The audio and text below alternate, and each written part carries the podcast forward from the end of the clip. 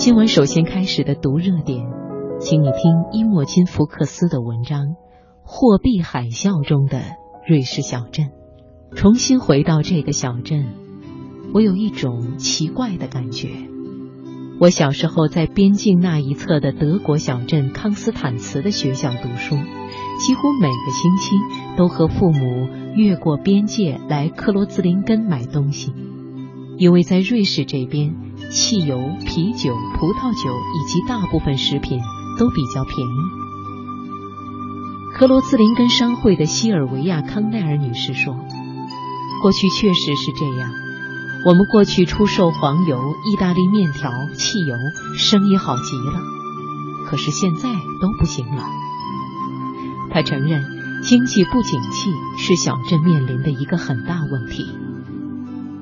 我们几乎每天都在谈论这个问题。零售商们销售额不断下跌，苦不堪言。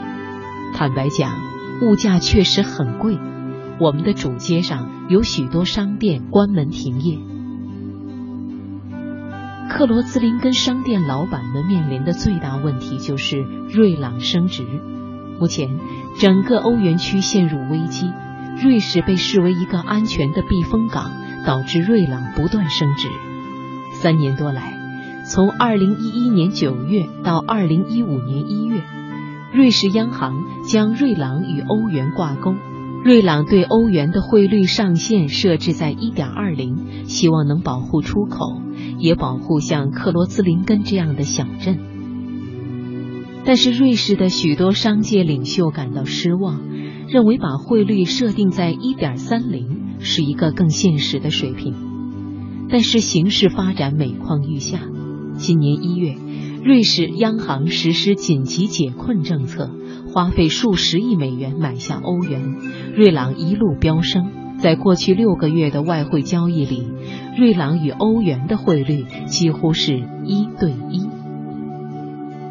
对于像克罗斯林根这样的边境城镇，强势瑞郎产生的影响显而易见。近几年，瑞士的物价一直高于德国。由于瑞郎汇率居高不下，使本国产品价格比德国高出一倍。现在情况和过去倒过来，瑞士一侧的小镇克罗兹林根的主街显得空空荡荡，而德国小镇康斯坦茨却人声鼎沸，顾客盈门。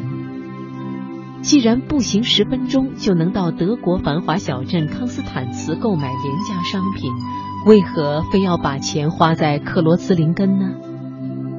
一眼望去，康斯坦茨的街道上停满了挂着瑞士牌照的小汽车，在最拥挤的商店里，一听说话就知道顾客大多来自瑞士。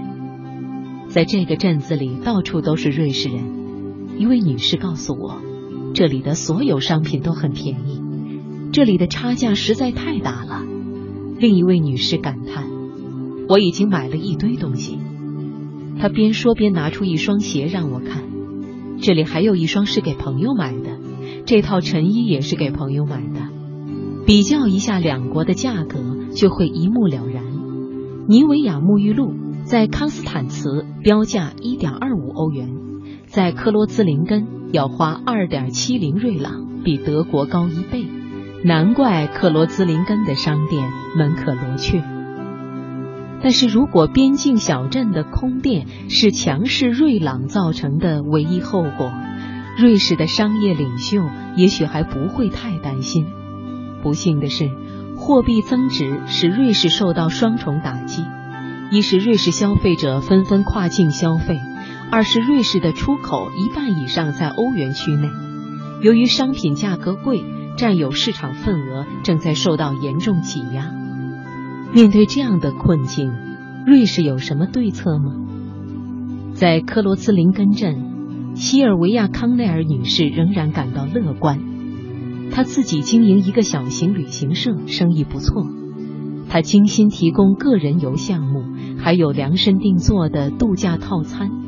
最重要的是，他的欧元和瑞朗计价的服务项目都有市场。他认为，瑞士需要继续发挥制作精良和不断创新的优良传统。我们必须想出新的解决方案、新的想法，实际上就是要有创造性思维。他说到这一点时很兴奋。我的意思是，我们过去经历过困难时期，我们还是挺过来了，因为我们的产品质量高，我们有知识，我们拥有创新的产品，我们可以做到这一点。其实，瑞士奶酪是一种高质量、独特的产品，即使在困难时期。瑞士应该能靠奶酪渡过难关。瑞士奶牛养殖户已经进行了重组，并且几次重新定价，以应付瑞朗升值和利润下滑的局面。但是，奶农马库斯霍夫曼不一定和西尔维亚女士一样保持乐观的情绪，他仍然为市场前景感到担忧。他说：“形势会变得越来越困难，生意越来越难做。”我的儿子刚刚考上农业大学，我真的希望他将来经营农场会有很好的前景。但是养殖业未来十年将会发生什么变化，谁也说不清楚。